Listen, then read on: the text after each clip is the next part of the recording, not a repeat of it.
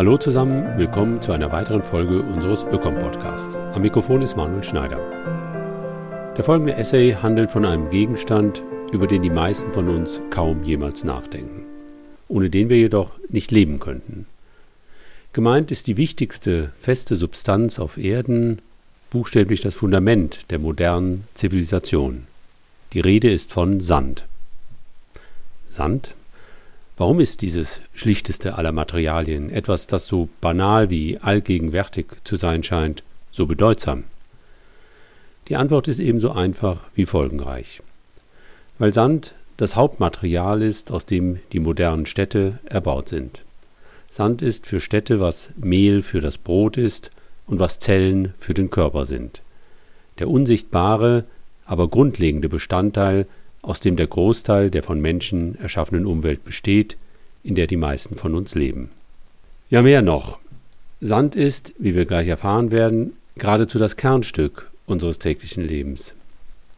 Sie bemerken es vielleicht nicht, aber der Sand ist überall präsent und ermöglicht ihnen erst das Leben, das sie führen, in so ziemlich jeder Minute des Tages. Wir leben in ihm, fahren auf ihm, kommunizieren durch ihn, umgeben uns mit ihm. Zugleich ist Sand etwas, das wir mit Fülle und Überfluss assoziieren, geradezu sprichwörtlich, wie Sand am Meer eben. Ganze Länder bestehen aus nichts anderem. Die unendlichen Weiten der Wüsten machen Sand zum Inbegriff des Unerschöpflichen. Doch der Schein trügt, wie der amerikanische Journalist Vince Beiser in seinem jüngst im Ökom Verlag erschienenen Buch über Sand eindrücklich geschildert hat. Der vielfach ausgezeichnete Autor lebt in Los Angeles und schreibt für renommierte Medien wie den Guardian und die New York Times. Für seine Stoffgeschichte über Sand war in vielen Ländern auf diesem Globus unterwegs und ist der zum Teil blutigen Spur des Sandes gefolgt. Sein Fazit eine der wichtigsten Substanzen auf Erden schwindet dramatisch und kaum einer merkt es. Wo immer Sie, liebe Zuhörerinnen und Zuhörer, heute Morgen aufgewacht sind, war es ziemlich sicher in einem Gebäude, das zumindest teilweise aus Sand gebaut wurde. Selbst wenn dessen Wände aus Ziegel oder Holz bestehen, ist das Hausfundament vermutlich aus Beton. Vielleicht sind die Räume mit Gipsstuck verziert, ebenfalls ein Produkt hauptsächlich aus Sand. Die Farbe an ihren Wänden enthält wahrscheinlich Quarzmehl, wodurch sie haltbarer wird, und womöglich weitere Sorten hochreiner Sande, um ihre Leuchtkraft und Farbkonsistenz zu steigern. Sie haben die Nachttischlampe angeknipst, die eine gläserne Glühbirne aus geschmolzenem Sand besitzt. Sie haben sich im Badezimmer über einem Waschbecken, dessen Porzellan Sand enthält, die Zähne geputzt und dabei Wasser verwendet, das in ihrem örtlichen Klärwerk mit Sandfiltern gereinigt wurde. Ihre Zahnpasta enthält womöglich hydratisiertes Siliziumdioxid, eine Form von Sand, die als mildes Schmirgelmittel bei der Entfernung von Plack und Flecken hilft. Ihre Unterwäsche bleibt an Ort und Stelle dank eines elastischen aus Silikon hergestellten Bandes, eine ebenfalls aus Sand gewonnene synthetische Verbindung. Silikon bewirkt auch, dass das Shampoo ihr Haar mehr glänzen lässt, Hemden weniger zerknittern und es hat die Sohlen der Stiefel verstärkt, mit denen Neil Armstrong die ersten Schritte auf dem Mond unternahm. Und ja, wie jeder weiß, wird es seit mehr als 50 Jahren zur Vergrößerung von Brüsten benutzt. Angekleidet und bereit für den Tag sind sie auf Straßen, die aus Asphalt oder Beton bestehen, zur Arbeit gefahren. In ihrem Büro sind der Computerbildschirm, die Chips, dank derer er läuft, und die Glasfaserkabel, die ihn mit dem Internet verbinden, aus Sand hergestellt. Das Papier, auf dem Sie Ihre Mails ausdrucken, ist wahrscheinlich mit einem auf Sand basierenden Film beschichtet, durch den die Druckerfarbe besser haftet. Selbst der Klebstoff Ihrer Haftnotizen ist aus Sand gewonnen. Zum Feierabend haben Sie sich ein Glas Wein genehmigt. Für die Flasche das Glas und sogar für den Wein wurde Sand verwendet. Dem Wein wird manchmal als Schönungsmittel ein Spritzer Kieselsohl beigegeben, das die Klarheit, Farbstabilität und Lagerfähigkeit des Getränks verbessern soll. Sand ist, kurz gesagt, der wesentliche Bestandteil, der das moderne Leben erst ermöglicht.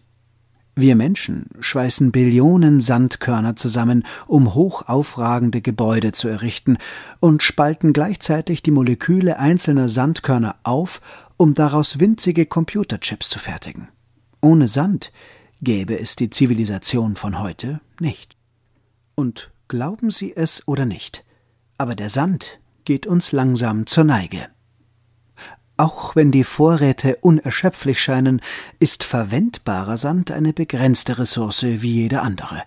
Wir verbrauchen von diesem natürlichen Rohstoff mehr als von jedem anderen, Luft und Wasser ausgenommen.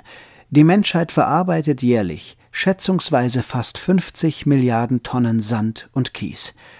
Das würde ausreichen, um ganz Kalifornien mit einer Sandschicht zu überziehen. Und es ist zweimal so viel wie noch vor einem Jahrzehnt. Heute herrscht eine so große Nachfrage nach Sand, dass überall auf der Welt ganze Flussbetten und Strände geplündert, landwirtschaftliche Flächen und Wälder zerstört, Menschen eingesperrt, gefoltert und ermordet werden. Alles nur des Sandes wegen. Der Hauptgrund für diesen beispiellosen Verbrauch des schlichtesten aller Materialien lautet, dass die Anzahl und Größe unserer Städte ins Unermessliche wächst. Jahr für Jahr nimmt die Weltbevölkerung zu, und immer mehr Menschen, vor allem in den Entwicklungsländern, ziehen in die Städte. Das Ausmaß dieser Migration ist atemberaubend.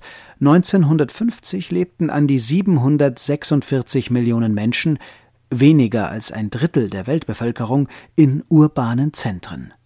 Heute beträgt deren Zahl fast vier Milliarden, mehr als die Hälfte aller Erdenbewohner. Die Vereinten Nationen rechnen damit, dass weitere 2,5 Milliarden in den nächsten drei Jahrzehnten hinzukommen werden. Die städtische Bevölkerung weltweit nimmt jährlich um etwa 65 Millionen Menschen zu. Das ist, als würde man pro Jahr acht Städte der Größe New Yorks bauen. Für die dafür benötigten Materialien Beton, Asphalt und Glas graben die Menschen in exponentiell steigender Menge Sand aus dem Erdreich. Der weit überwiegende Teil davon geht in die Herstellung von Beton, dem weltweit mit Abstand wichtigsten Baumaterial.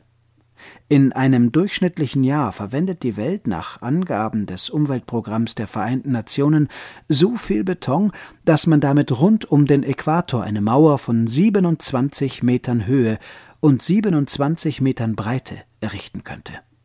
Allein China verbrauchte in den zwei Jahren zwischen 2011 und 2013 mehr Zement als die Vereinigten Staaten im gesamten 20. Jahrhundert.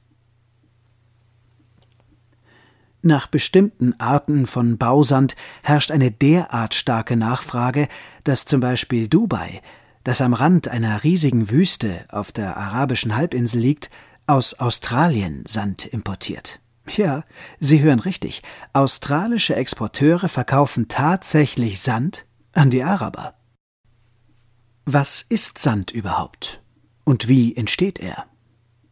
Ein durchschnittliches Sandkorn ist eine Spur größer als die Dicke eines menschlichen Haars. Die Körner entstehen entweder dadurch, dass Gletscher Felsen zermahlen, sich im Meer Muschelschalen und Korallen auflösen oder aus vulkanischer Lava, die sich durch den Kontakt mit Luft und Wasser abkühlt und zerspringt. Auf diese Art sind zum Beispiel die hawaiianischen Strände mit ihrem schwarzen Sand entstanden.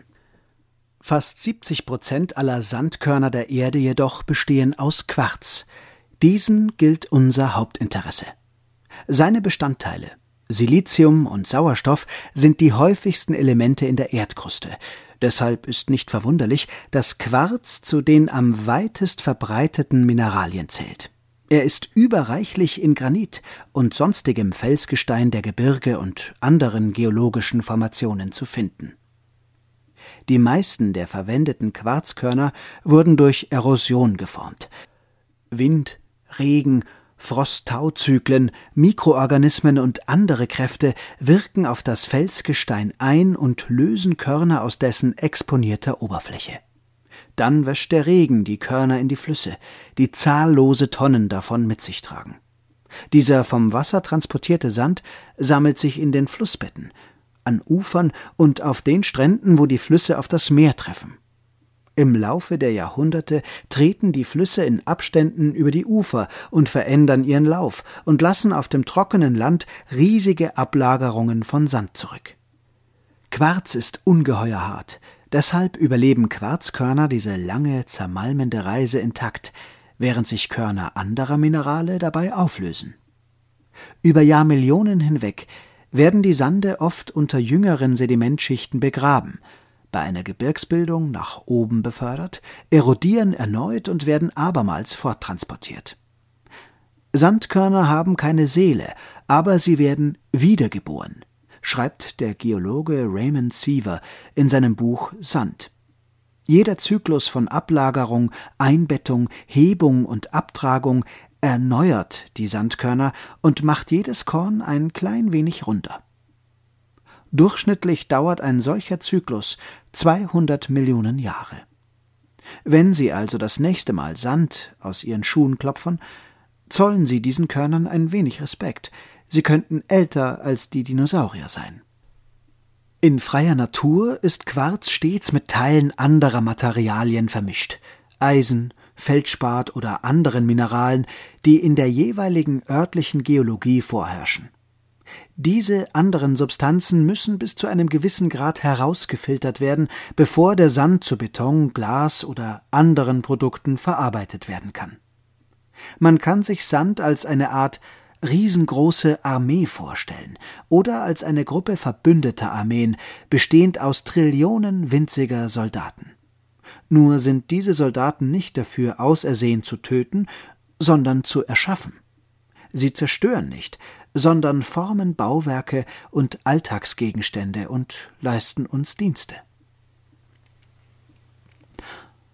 Auf den ersten Blick sehen Sandkörner, ähnlich wie uniformierte Soldaten, alle ziemlich gleich aus, aber in Wirklichkeit gibt es davon viele verschiedene Typen mit charakteristischen Merkmalen, Stärken und Schwächen, die wiederum darüber bestimmen, für welche Zwecke man sie verwenden kann.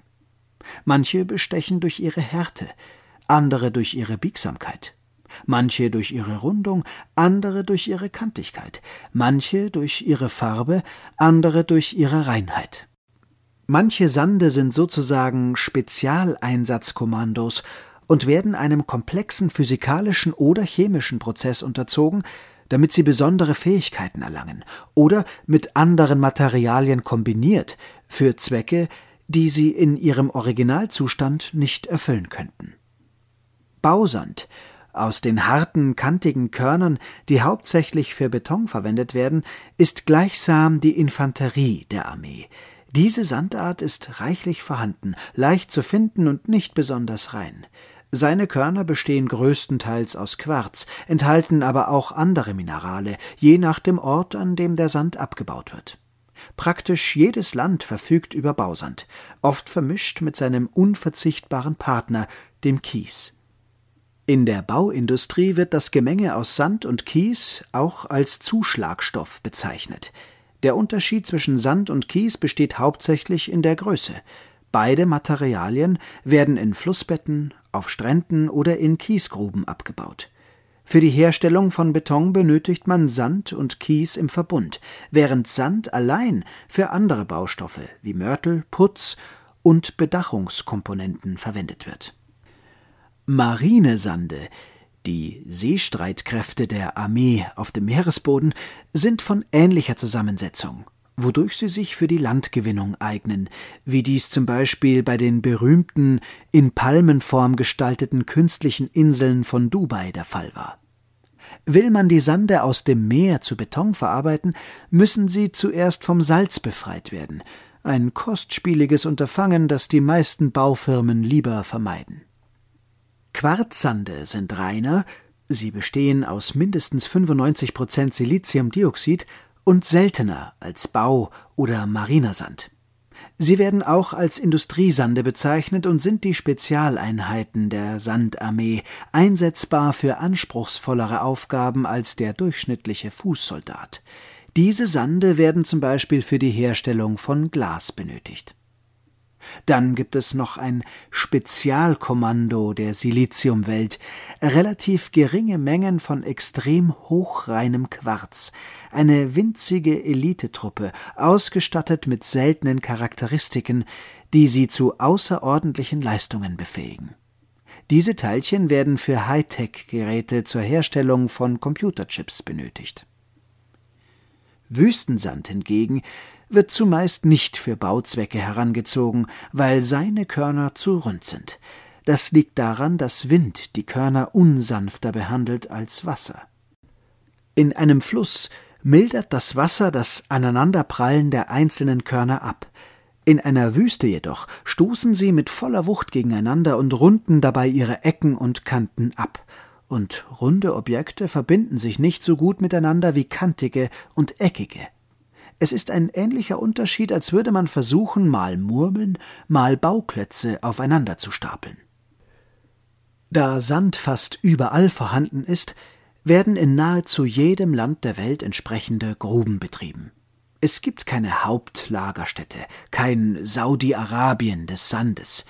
Der Großteil der Sandförderung entfällt auf relativ kleine regionale Firmen. Auch wenn die Sandgewinnung oft in kleinem und scheinbar unbedeutendem Rahmen stattfindet, lässt sich nicht von der Hand weisen, dass sie ein Abbau ist, eine Entnahme, die unweigerlich in die Natur eingreift. Die Sandförderung vernichtet den Lebensraum von Wildtieren, verseucht Flüsse und zerstört landwirtschaftliche Flächen. Die Entnahme von Sand aus der Erde verursacht bestenfalls einen nur kleinen Schaden, schlimmstenfalls eine Katastrophe. Der vielleicht einzige Ort, an dem fast alle Menschen den Sand wirklich zu schätzen wissen oder ihn überhaupt zur Kenntnis nehmen, ist der Strand. Doch die Strände, jene heißgeliebten, sonnenverwöhnten Küstenstreifen, bilden die Frontlinie des globalen Kampfes um Sand, und sie stehen unter schwerem Beschuss. Neben dem offiziellen, von den Behörden genehmigten Sandabbau wird in vielen Teilen der Welt der Sand von den Stränden einfach gestohlen. 2008 machten sich in Jamaika Diebe mit dem weißen Sand eines 400 Meter langen Streifens von einem der schönsten Strände der Insel davon. In kleinerem Ausmaß findet der Diebstahl von Sandstrand auch in Marokko, Algerien, Russland und an zahlreichen anderen Orten weltweit statt. Aber auch der Sand im Wasser ist nicht sicher. Die Sandfirmen wenden sich verstärkt dem Meeresboden zu und saugen von dort Millionen Tonnen Sand mit Schwimmbaggern der Größe von Flugzeugträgern nach oben. Ein Drittel des Materials, das in London und Südengland für Bauzwecke verwendet wird, stammt aus den Gewässern rund um Großbritannien. Durch die Entnahme von Sand aus dem Meer wird das Habitat der auf dem Grund siedelnden Lebewesen und Organismen zerstört. Die aufgewirbelten Sedimente trüben das Wasser ein, ersticken die Fische und halten das für die Unterwasservegetation lebenswichtige Sonnenlicht ab. Die Förderschiffe kippen allen Sand, dessen Korngröße sich nicht eignet, zurück ins Meer, wodurch sich das Wasser zusätzlich eintrübt und das Wasserleben noch weit von der Abbaustätte entfernt beeinträchtigt. Ebenso wie die Sandförderung aus dem Meeresboden kann die in Flussbetten Habitate zerstören und das Wasser derart verschlammen, dass alles Leben darin bedroht ist. In Sri Lanka wurden durch den Sandabbau einige Flussbetten so sehr vertieft, dass Meerwasser eindrang und dadurch die Versorgung mit Trinkwasser gefährdet wurde. Die Sandförderung aus Flüssen verursacht zudem weltweit Infrastrukturschäden in Höhe von zig Millionen Dollar. Die aufgewirbelten Sedimente verstopfen Wasserversorgungsanlagen und durch die Abtragung großer Erdmengen an Flussufern werden die Fundamente von Brücken freigelegt und instabil. Der Sand in Flussbetten spielt auch eine wichtige Rolle für die örtliche Wasserversorgung. Er wirkt wie ein Schwamm, nimmt das vorbeifließende Wasser auf und lässt es in die darunter liegenden Aquifere sickern. Wenn jedoch dieser Sand fehlt, fließt das Wasser einfach weiter bis ins Meer, anstatt in tiefere Bodenschichten zu dringen. Dadurch schrumpfen die Aquifere. In Teilen Italiens und Südindiens hat der Sandabbau aus Flüssen dazu geführt, dass die örtlichen Trinkwasservorräte drastisch gesunken sind. Andernorts gehen infolge des Wassermangels ganze Ernten verloren.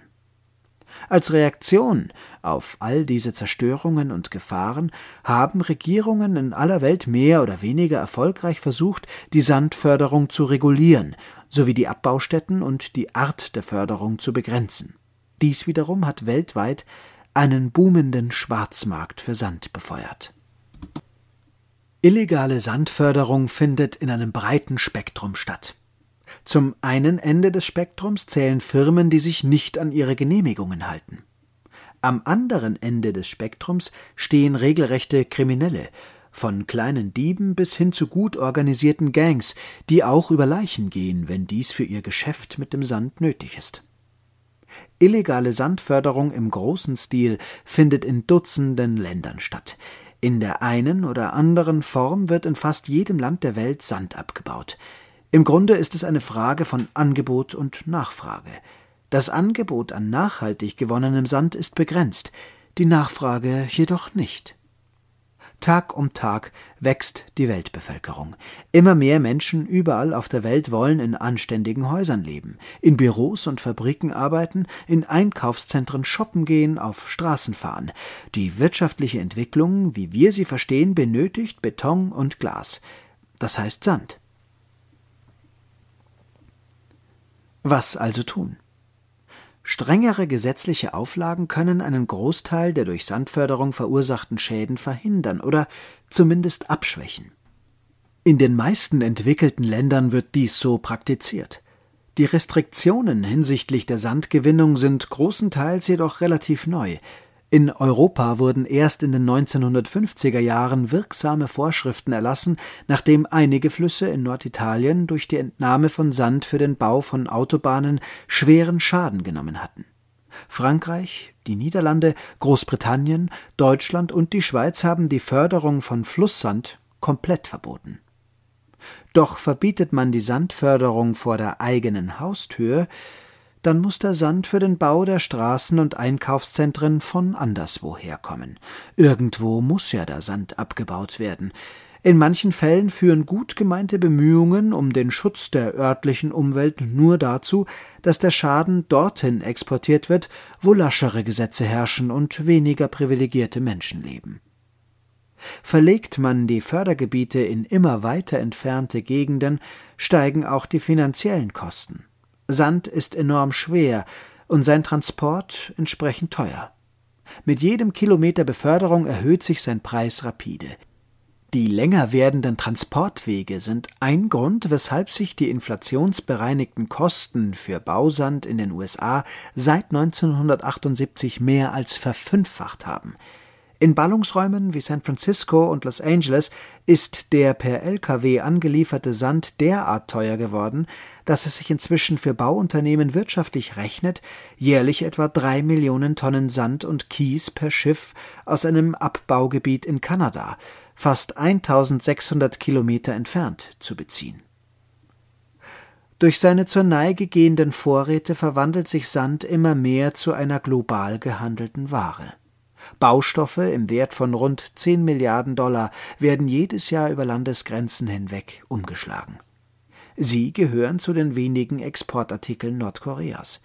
Kanadischer Sand wird nicht nur nach Kalifornien, sondern auch viel weiter bis nach Hawaii verschifft, wo Gesetze zum Schutz der Strände und Sanddünen die Sandgewinnung vor Ort zum Erliegen gebracht haben.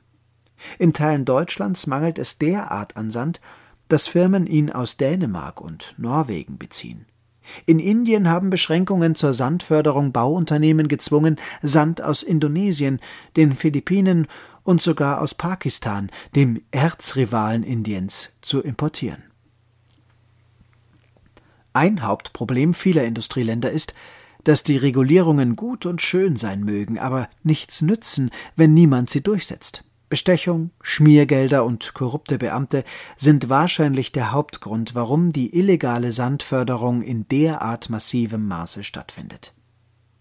Da sich die Bürger nicht allein darauf verlassen können, dass die staatlichen Organe den Gesetzen zur Regelung der Sandförderung Geltung verschaffen, könnte eine andere Möglichkeit, das Problem anzupacken, eine kollektive Verbraucheraktion sein, ähnlich dem Modell der Fairtrade-Bewegung.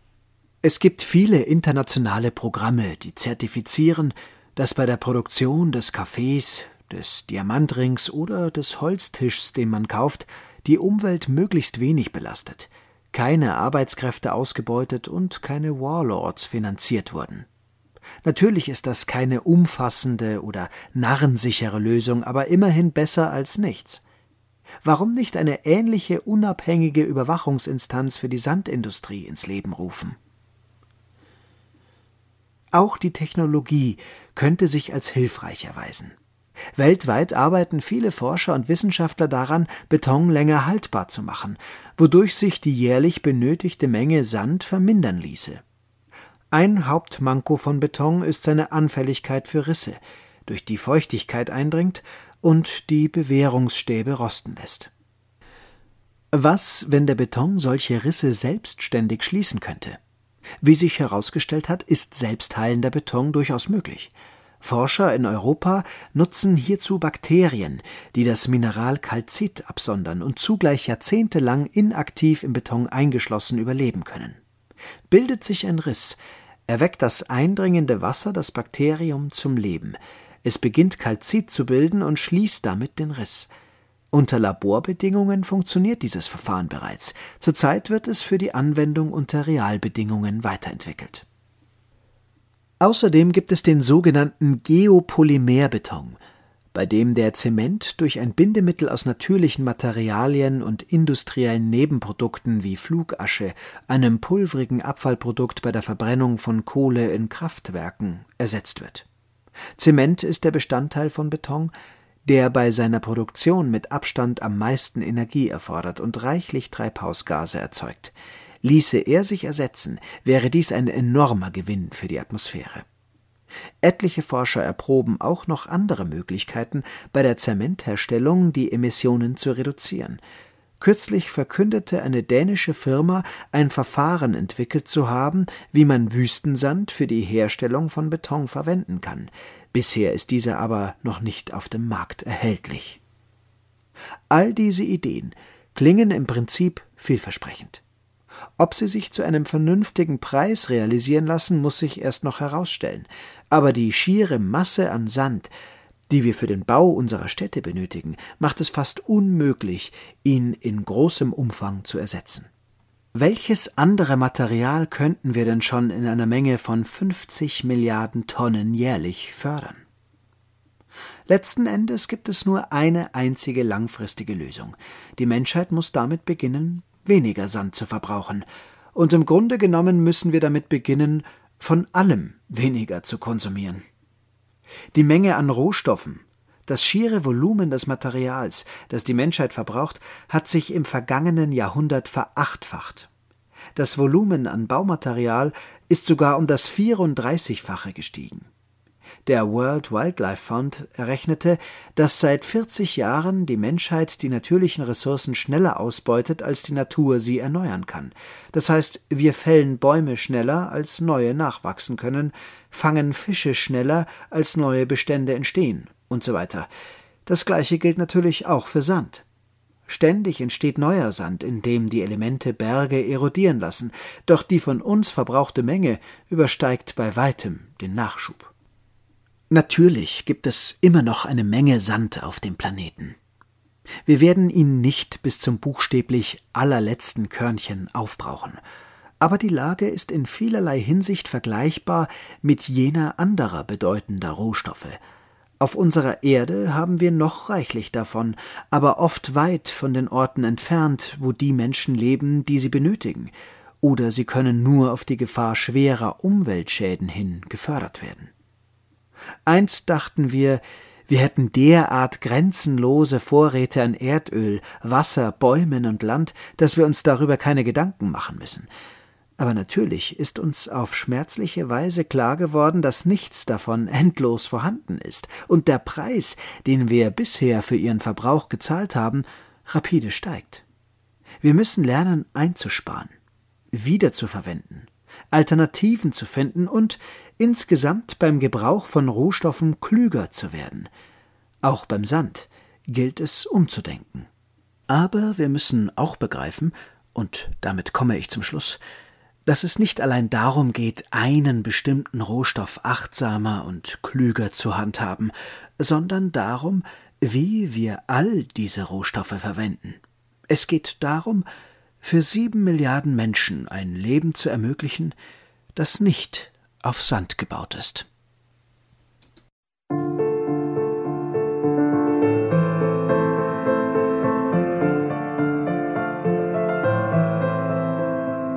Das war der Ökon-Podcast, heute mit einem Essay des amerikanischen Autors Vince Peiser. Sprecher war Werner Hertel. Schön, dass Sie dabei waren. Weitere Infos, wie zum Beispiel das Manuskript zum Nachlesen, finden Sie in den Show Notes oder unter www.ökom-verein.de. Danke fürs Zuhören und bis zum nächsten Mal.